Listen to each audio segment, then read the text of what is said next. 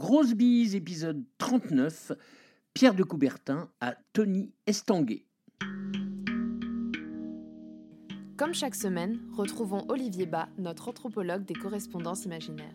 Frédéric Varinguet, rédacteur en chef du journal L'équipe, fleurant le scoop en bon journaliste, souhaite vérifier ses sources avant de balancer l'info à propos de la genèse de la cérémonie d'ouverture des JO de Paris 2024.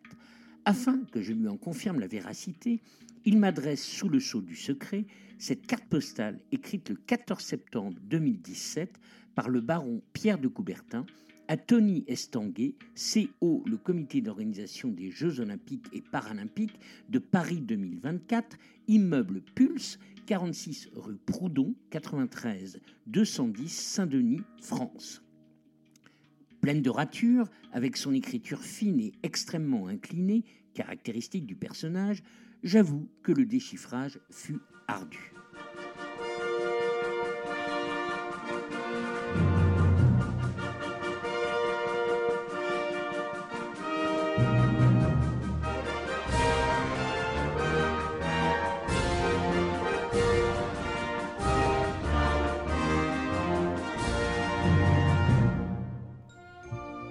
Recto.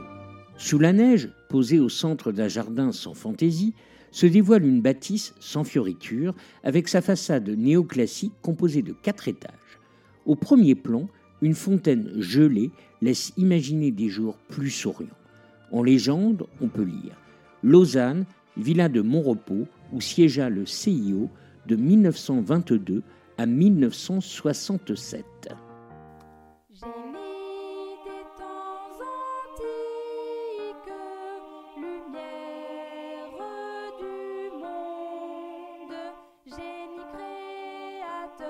Voici ta grandeur, le sport est à l'honneur. Verso.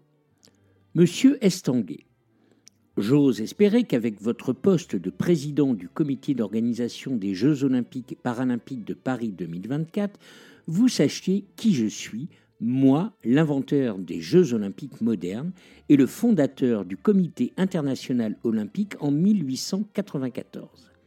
Hier, à Lausanne, où je repose maintenant, j'ai appris sur les ondes de RTS la première que Paris avait, après trois tentatives infructueuses, 1992, 2008, 2012, enfin obtenu l'organisation des JO pour l'été 2024. Il était temps qu'ils reviennent là où je les ai conçus.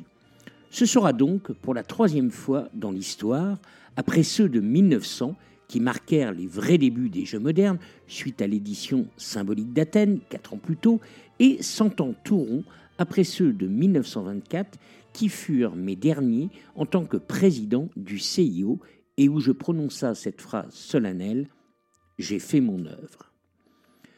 Vous pouvez d'ailleurs, cher monsieur, me remercier vivement, puisque c'est cette année-là que votre discipline se vit offrir le droit d'être sport de démonstration pour ensuite être déclaré sport olympique en 1936, un an avant ma disparition.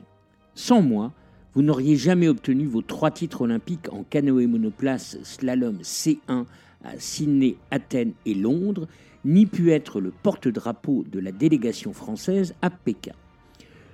Je vais, cher monsieur, vous donner l'occasion de briller avec ces deux conseils que je vous recommande de suivre à la lettre. Le premier, j'ai voulu, lors de cette édition parisienne, organiser la cérémonie d'ouverture sur la scène, mais les forces politiques s'y opposèrent. Croyez-moi, si vous la menez à bien, vous serez couvert de gloire grâce à mon idée. Le second, je vous enjoins vivement de rétablir mon pentathlon des muses, qui sont, comme vous le savez, des compétitions artistiques qui se tinrent accolées au JO d'été entre 1912 à Stockholm et 1948 à Londres, ainsi, l'architecture, la littérature, la musique, la peinture et la sculpture, du moment qu'il y ait un lien avec le sport, étaient disciplines olympiques. Et je vous en prie, ne ressassez pas cette histoire qui fait de moi un médaillé d'or en littérature avec ma remarquable Ode au sport, écrit sous les pseudonymes de Georges Orode et Martin Eschbach pour les Jeux de Stockholm en 1912. Je compte sur vous également pour être subtil dans l'attribution de la médaille qui porte mon nom et que certains considèrent, à juste titre, encore plus forte qu'une en or. Bien sûr, il va sans dire que j'attends que vous m'honoriez à ma juste valeur lors de cette édition, comme sur le faire vos prédécesseurs parisiens. Grosse bise.